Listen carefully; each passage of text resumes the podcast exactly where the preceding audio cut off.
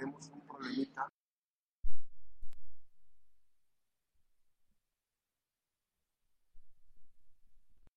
Un problemita aquí, ok, sobre este, este tema. Ahora sí, ¿ya? ¿Listos? ¿Está listo? Ahora sí. Perdón, decía que los escenarios políticos de hoy vamos a conversar con nuestro querido Jaime Valdés sobre el legado, el importante legado del coronel Pedro Torres Ortiz en el marco del eh, 83, octagésimo tercer, Octagésimo tercero. tercer aniversario de la fundación de la Universidad de Colima. Querido Jaime, ¿cómo estás ahora sí? Muy bien, Max. Eh, eh, bueno, mucho gusto en estar contigo, con tu audiencia y compartir, bueno, algunas, eh, digo, es, es un legado muy, muy vasto, una actividad muy abundante en el sentido de que el coronel Pedro Torres Ortiz es un, es un hombre de muchas facetas, pero en este caso eh, trataremos de dar algunas pinceladas en cuanto a su labor eh, como político, a su labor como, como gobernante, pero sobre todo al, al espacio que eh, tuvo él a bien gobernar y, y- y que, bueno, uno de, los, de las actividades principales que deja como gobernador y como bien lo anotas, pues es precisamente la creación de la Universidad Popular en, en ese, en, ese, en ese entonces, la Universidad Popular de Colima, y que esta condición, bueno, es un, es un, un legado que hem- nos hemos beneficiado mucho, Claro. eh, obviamente nosotros, nuestras familias, y, y el, el- el tema es en el sentido de que eh, también como universitarios, pues obviamente nos da mucho gusto Claro. estar comentando esta, es. esta situación, ¿no? Este proceso obviamente que también nos llevó, el, el coronel Pedro Torres Ortiz fue el primer gobernador de, de- De- de Colima. No, no, no, no, no, no, no, de hecho, de hecho, mira, el, el- si arrancamos la trayectoria Sí. de, de- del, del coronel, él es un...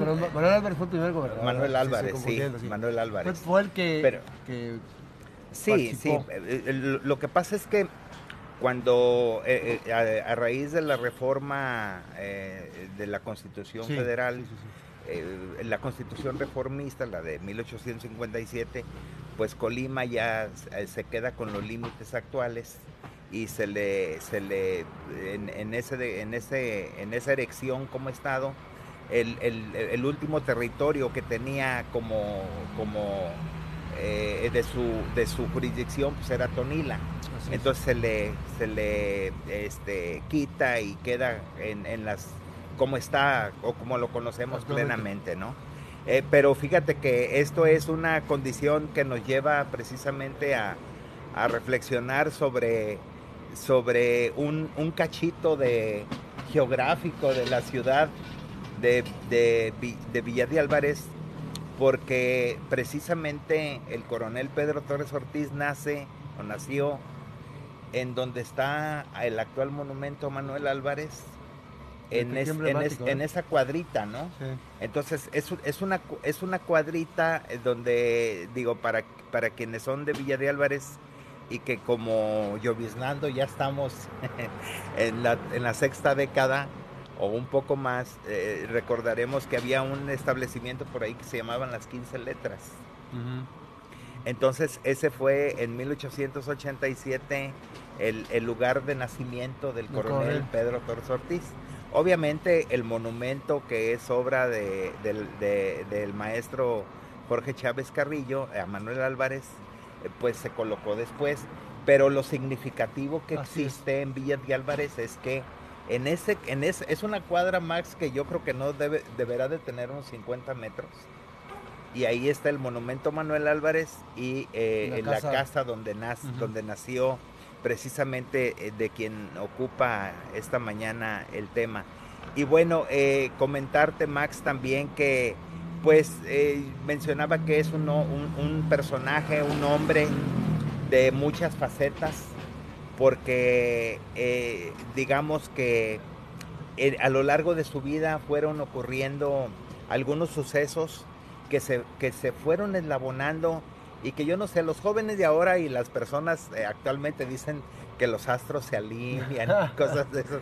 Pero yo creo que al coronel como que le, como que, fueron ocurriéndole algunas eh, situaciones, Que, que, finalmente desencadenaron en, sus, en su actividad política, pero sobre todo en la creación de la, de la Universidad Popular. Porque, digo, tú, obviamente las familias de, Colima, pues si nos referimos al lugar de nacimiento, al, año, que fue a finales del siglo XIX, eh, entonces, eh, pues obviamente la sociedad colimense pues estaba, estaba eh, compuesta principalmente por una población rural, pero al mismo tiempo las oportunidades escolares no eran de lo más eh, prolífico en, ese entonces. Aún así, y a pesar de una condición económica eh, compleja, eh, el joven Torres Ortiz pues tuvo acceso a, a, un nivel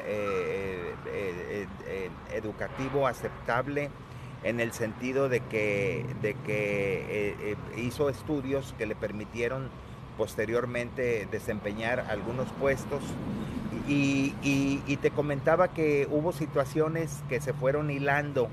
Por ejemplo, él a, la edad de, 18 años aproximadamente, él entra a, trabajar eh, eh, a la estación de ferrocarril aquí en, en Colima y eso de alguna manera le, da elementos para ir aprendiendo el, tema ferrocarrilero.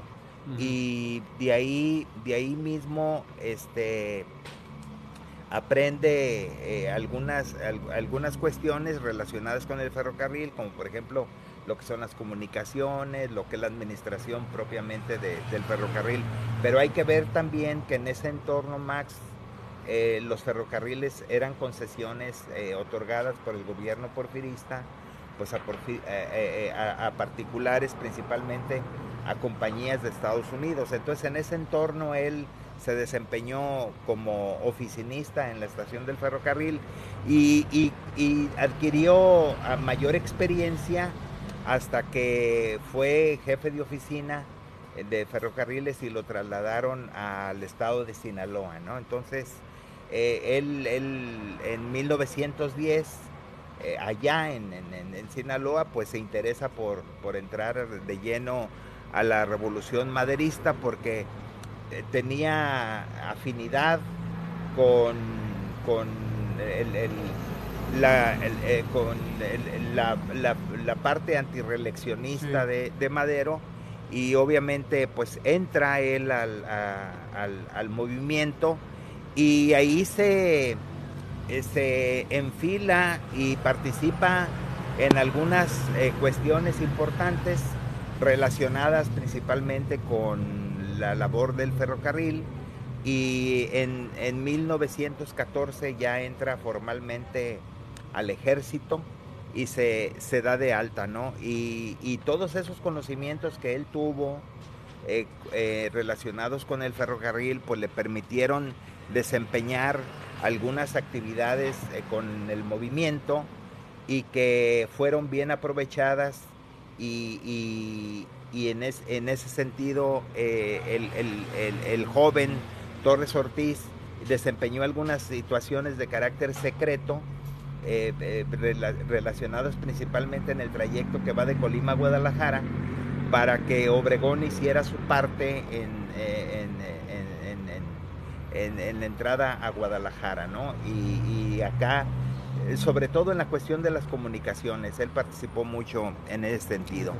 Y, permíteme ir a una breve pausa, vamos a ir con una pausa, estamos en escenarios políticos, nos quedamos en redes, eh, regresamos a platicar sobre el legado, este importante legado del coronel Pedro Torres Ortiz, que fundó en la Universidad de Colima hace 83 años y que hoy está de fiesta en la máxima casa de estudios. Aquí tengo un libro eh, autoría de Jorge Rosales López, que después lo vamos a entrevistar para hablar este, particularidades muy específicas sobre la elaboración de esta biografía, ¿no? es una biografía. Eso, ¿no? Vamos a la pausa, regresamos. Jaime, este, este proceso en, aquellos tiempos obviamente eran tocaron vivir muchas cosas al, coronel, ¿no? Pues era, era una, eh, yo, yo, creo que se comenzó a perfilar Max su labor eh, revolucionaria, porque pues obviamente era, eh, era una disyuntiva que, que, muchos jóvenes tenían en, en, ese tiempo, en el sentido, pero sobre todo de participar políticamente y generar, generar a la sociedad un cambio pero, pero un cambio que fuera, eh, digamos que socialmente benéfico para, para los mexicanos y para las mexicanas, porque eh, eh, si bien es cierto que el régimen porfirista facilitó mucho el desarrollo, también es cierto que el régimen porfirista, pues obviamente en cuanto a la cuestión de las garantías individuales, en cuanto al respeto a los derechos laborales, y, otras cuestiones que tienen que ver principalmente con, el trabajo, pues no eran las más, las más apropiadas, pero sobre todo la cuestión política, ¿no? La cuestión de la democracia, que fue lo que al final de cuentas eh, detonó el movimiento de la revolución. Y en ese sentido, Max... Regresamos. En, ese sentido, el trabajo eh, que desempeñó el coronel fue, fue orientado precisamente al establecimiento de mejores condiciones para, para, el país, para los mexicanos y las mexicanas de ese tiempo. Y, y aquí es donde se empiezan a hilar algunas situaciones importantes en la trayectoria de Torres Ortiz, eh, Max, porque en 1919 eh, tiene un encuentro o, un primer encuentro con el general Lázaro Cárdenas en Veracruz. Entonces, de ahí nace, de ahí nace una, una cercanía a grado tal de que cuando eh, Lázaro Cárdenas es gobernador de Michoacán, eh, el, coronel Torres Ortiz, que, bueno, en ese tiempo no, no, el grado, eh, lo conocemos así, pero el grado era otro, este, eh, es invitado precisamente a formar parte de como presidente municipal en tres ayuntamientos de Michoacán, que es una situación que a lo mejor no tenemos muy presente, ¿no? Porque fue presidente municipal, por ejemplo, en Puruándiro, en Tacámbaro y en Zamora.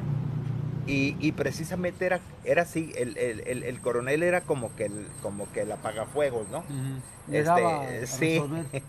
Eh, había problemitas por ahí en, el lugar y obviamente con la confianza que había con el general Cárdenas, que era el gobernador de Michoacán, este, pues le llamaba y estuvo en esos tres ayuntamientos precisamente arreglando algunas, algunas cosas, ¿no? Y, es, esta, esta eh, eh, condición pues fue perfilando este, una ruta precisamente para, para incursionar en la actividad política que también obviamente, y debemos de decirlo, Max, no, eh, eh, mm, eh, no las tuvo todas consigo, porque en, ese entonces, por ejemplo, su incursión en la política, pues fue en, 1919 una candidatura a, a, la gubernatura, pero no ganó, quedó en segundo lugar. Y eh, después en 1923 también compite por la gubernatura y tampoco gana. Y después hay una situación, Max, eh, eh, en 1931 que lo convierte en gobernador a él, pero es, es, una, es una gubernatura provisional, porque hubo unos líos ahí entre el gobernador Laureano Cervantes, que apoyaba a un candidato, y entre Salvador Saucedo, que a la postre fue gobernador de Colima también, y entonces se desconocen los poderes en el Estado. Entonces entra un interino. Y entonces entra un provisional, que viene que, viene siendo precisamente el coronel, Torres Ortiz. Te digo que él, él era como... como no, pero también... como que había mucha confianza, como decirle, a ver... Eh, es una encomienda para... Sí, sí, sí. Entonces, eh, el, el, tema aquí fue que pues él convoca elecciones, gana Salvador Saucedo, este, y, y, él tiene pues obviamente una, el inicio de, una trayectoria política y en, en, en, ese entorno tú, Max, él se convierte en, senador en 1934. y, y, obviamente pues es, es, la época en donde eh, Lázaro Cárdenas eh, eh, comienza a perfilar su, lo que es su gobierno. Y uno de los postulados precisamente del periodo cardenista en cuanto a la educación, hubo muchos pues, o sea, todos sabemos que pues el reparto agrario tuvo mucha vigencia, el apoyo a, las clases populares, la agrupación de los obreros, de los trabajadores de México en agrupaciones eh, e integradas a lo que en ese tiempo pues era el, el, PRI, ¿no? Que era, era con otras siglas. Y entonces el, el coronel Torres Ortiz pues obviamente eh, de 1900, en 1934 es electo senador de la República. Y, en, esa, en, esa circunstancia, en esa coyuntura con, el general Cárdenas, este, es, es, eh, eh, se convierte en gobernador. Y, ahora sí, la condición política pues, le favorece y, e inicia con, con una gestión que si nosotros lo vemos en retrospectiva, Max, el coronel Torres Ortiz abrevó eh, desde la revolución el sentido social que debería de tener el país. Y una de las formas en las que podía él enfocar eh, e, esa, esa sed de, de justicia social, de mayores oportunidades, pues era precisamente con la educación. Y fíjate que en, un, en, su parte discursiva, cuando él toma posesión eh, de la gubernatura, empieza a perfilar lo que, lo que tendría que ser una universidad. Porque eh, eh, Cárdenas le dio mucho impulso a la educación tecnológica. Él creó el Instituto Politécnico Nacional, duplicó la asistencia, bueno, triplicó, cuadruplicó la asistencia a las escuelas, la construcción también de aulas y en ese sentido como que toda, toda esa, digamos que toda esa macroenvolvente de responsabilidad eh, y de justicia social a través de la educación, el coronel la, comprendió cabalmente y en ese sentido eh, se, se, impulsó, impulsó la, creación de una institución de educación superior. Pero no, no, fue tecnológica, Max, en el sentido, como el Politécnico, por ejemplo, en el sentido de que en la época donde el, el gobernador Torres Ortiz asume la gubernatura, eh, eh, Colima era una población eminentemente rural, no era una población, eh, digamos, que tuviera un desarrollo tecnológico, técnico, había, había industria, pero era de una forma incipiente, o casi casi como brajes, ¿no?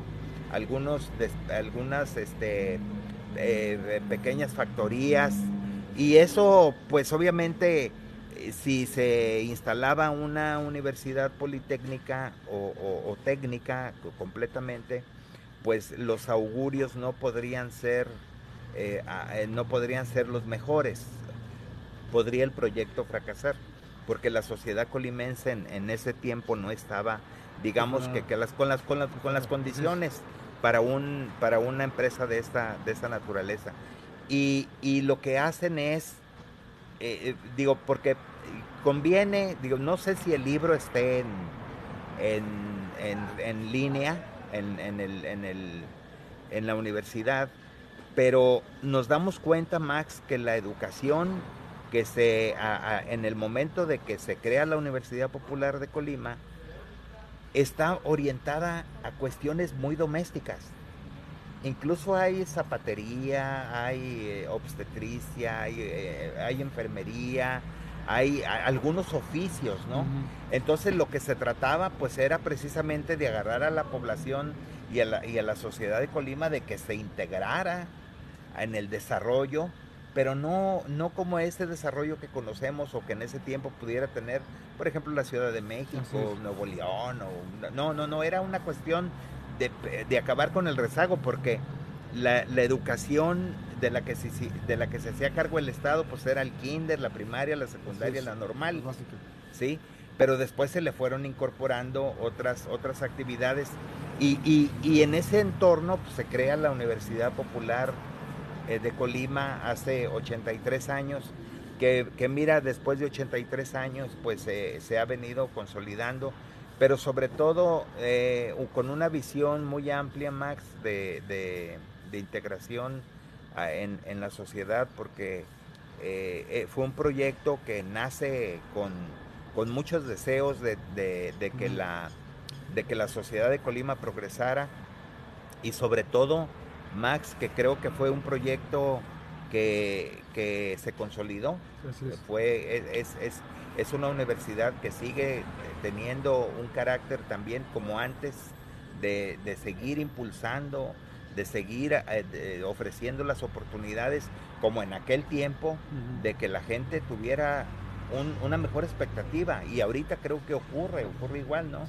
además muy emblemático porque la dirige el nieto de, Sí, y, bueno, ese es, ese es un doble compromiso, ¿no? Yo creo que para el rector Cristian, este, porque precisamente eh, es el heredero de una política de Estado en aquel tiempo, que pues obviamente las circunstancias y la vida yo creo que pusieron al rector ahora en, en esta condición pero yo creo que también, Max, la otra parte es del justo reconocimiento Al, coronel, ¿no? Así es, así es. Sobre todo en lo que respecta a, a, que, a que debería de tener una, una mayor, un mayor reconocimiento de, en, en, en, en términos de, de, que se le de, de que estuviera de que, de que, de que su obra fuera más visible. Así es. Y sobre todo su nombre, que su nombre tenía que ser su nombre más presente, ¿no? Exactamente. Por, la, por el impacto que tiene y, la Universidad de Colima. Y sobre todo que en aquel tiempo, si bien es cierto, se, se planeó que estuviera en Colima,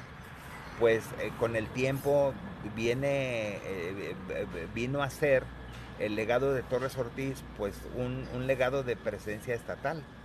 Porque la Universidad de Colima pues ha extendido su labor en todo el estado. Y, hay un dato, para concluir, hay un dato que es, este, siempre se reconoce que la universidad es un estado dentro del estado.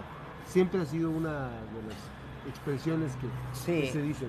Diga, digamos que en, la narrativa política, Max, eh, pero, pero no solamente diríamos que la propia universidad viene siendo así conservadoramente un, el enunciado, un estado dentro del estado, pero, pero es que es una función sustantiva que la federación le otorga no solamente a la Universidad de Colima, también a las universidades privadas, porque el Estado Max no puede hacerse cargo él solo de la educación superior. Entonces lo que hace es otorgar estas facilidades para que la autonomía en, los estados y en las universidades sean las que se encarguen precisamente de, estos temas, ¿no?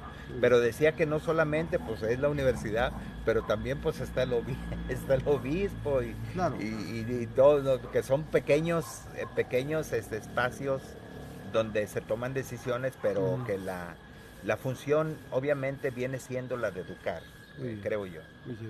Este, bueno, pues ahí está un, primera, una primera aproximación de lo que dice Jaime. Este, se sabe, ya tenían trabajando esto, la presidenta municipal, el Cabildo Municipal de Villa de Álvarez.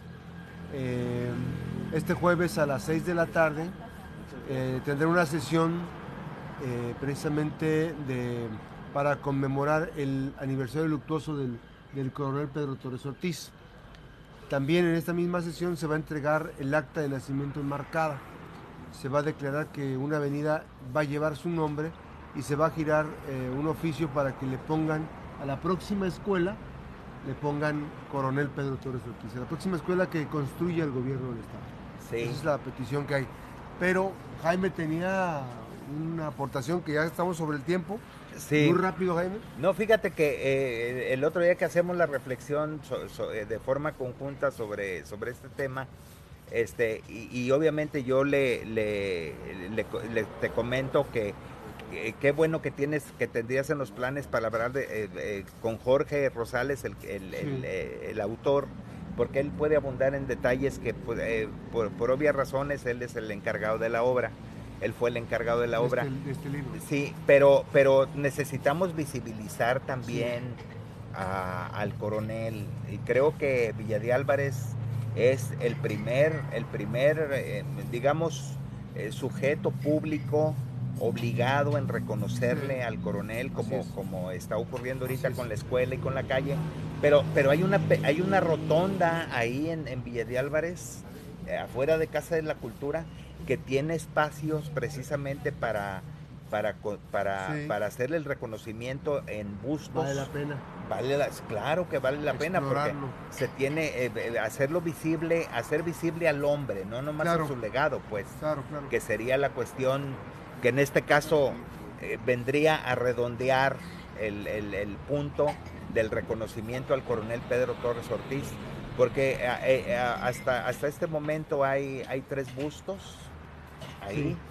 Este, está Marta Dueñas, está el señor Manuel Sánchez, este, eh, y eh, está eh, el fundador de Diario de Colima, y está el maestro Rafael Heredia de Jardín del Arte, Juan de Arrué.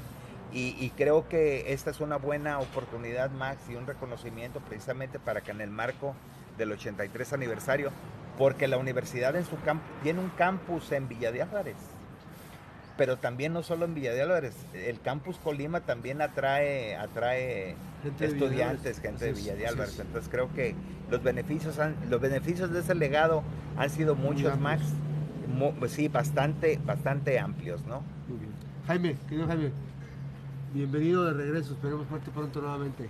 Eh, eh, gracias, muy amable Max. Gracias, Un gusto saludarles. Buenos días. Vamos a una breve pausa, regresamos. Recuerde que las buenas noticias también son noticias. Vamos a hablar más tarde de eh, Club en, esta, en un momento más. Regresamos.